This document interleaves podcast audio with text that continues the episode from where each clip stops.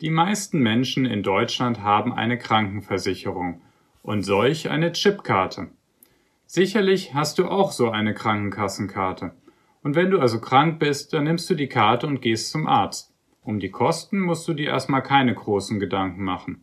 Es besteht kein großes finanzielles Risiko und häufig bekommst du auch noch nicht mal mit, wie viel oder wie wenig die Gesundheitsleistung kostet und was deine Krankenkasse bezahlen muss. In den meisten anderen Ländern, aber auch manchmal hier in Deutschland ist das anders. Gesundheit kostet dann ganz direkt.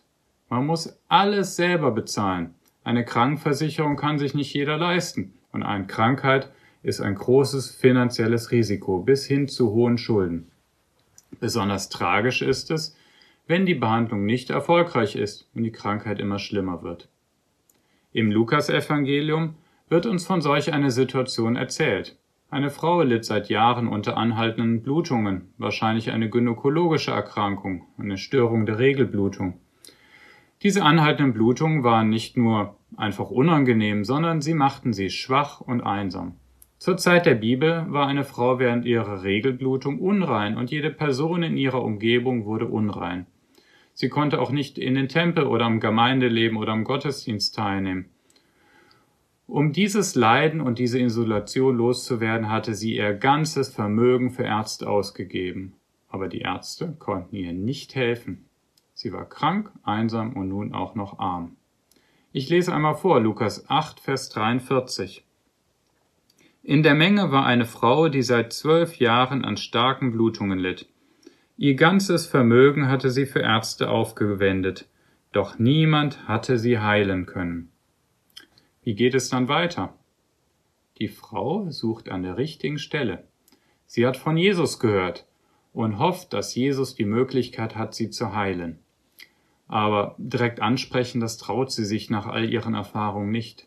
Sie taucht unter in der Menge und versucht ihn an seinen Kleidern zu berühren, in der Vorstellung, dass er sie heilen kann. Und das Wunder geschieht. Tatsächlich, die Frau wird geheilt. Jesus spürt, wie eine Kraft von ihm ausgeht, und er holt die Frau aus ihrer Isolation heraus und fragt, wer hat mich berührt?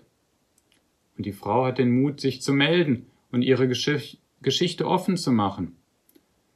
Der letzte Vers in dieser Geschichte ist mir nochmal ganz wichtig. Lukas 8, Vers 43. Äh, 48. Meine Tochter, sagt Jesus da zu ihr, dein Glaube hat dich gerettet. Geh in Frieden. Jesus spricht sie liebevoll an. Meine Tochter.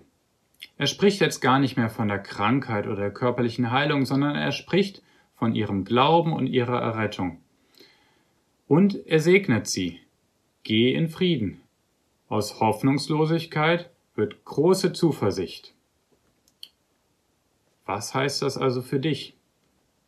Vielleicht geht es dir ähnlich. Du bist mit einer Krankheit oder einer seelischen Not alleine. Du hast schon so viel investiert, Zeit, Geld, Kraft, um dieses Problem loszuwerden. Aber alles war bislang vergebens. Es wird nicht besser. Ich möchte dich ermutigen, Hilfe bei Jesus zu suchen. Er hat die Möglichkeiten, zu heilen und zu helfen. Er ist in jedem Fall der richtige Arzt. Streck dich nach ihm aus, bete und fleh zu ihm. Wie und ob er dich heilt, weiß ich nicht. Das war schon zu Zeiten der Bibel sehr individuell. Und Heilung ist sicherlich kein Automatismus. Aber bleib dran. Eine zweite Sache ist mir sehr wichtig. Sobald du bei Jesus um Hilfe bittest, sei auch bereit, deine Krankheit oder deine Not offen zu machen.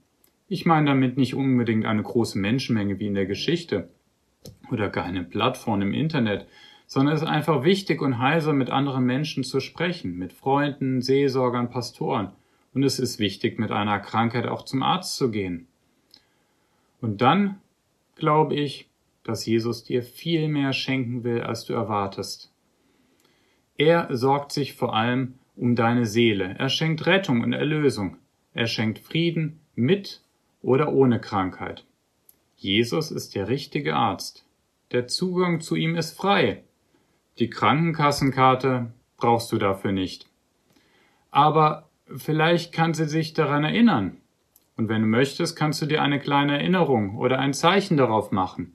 Achte nur darauf, dass nicht auf dem Chip oder im Datenbereich ist. Ansonsten gibt es da viele freie Stellen für ein Symbol, ein Kreuz, ein Fisch oder auch eine Bibelstelle. Lukas 8, Vers 43 oder Vers 48 oder Psalm 50, 15. Rufe mich an in der Not, so will ich dich retten und du sollst mich preisen.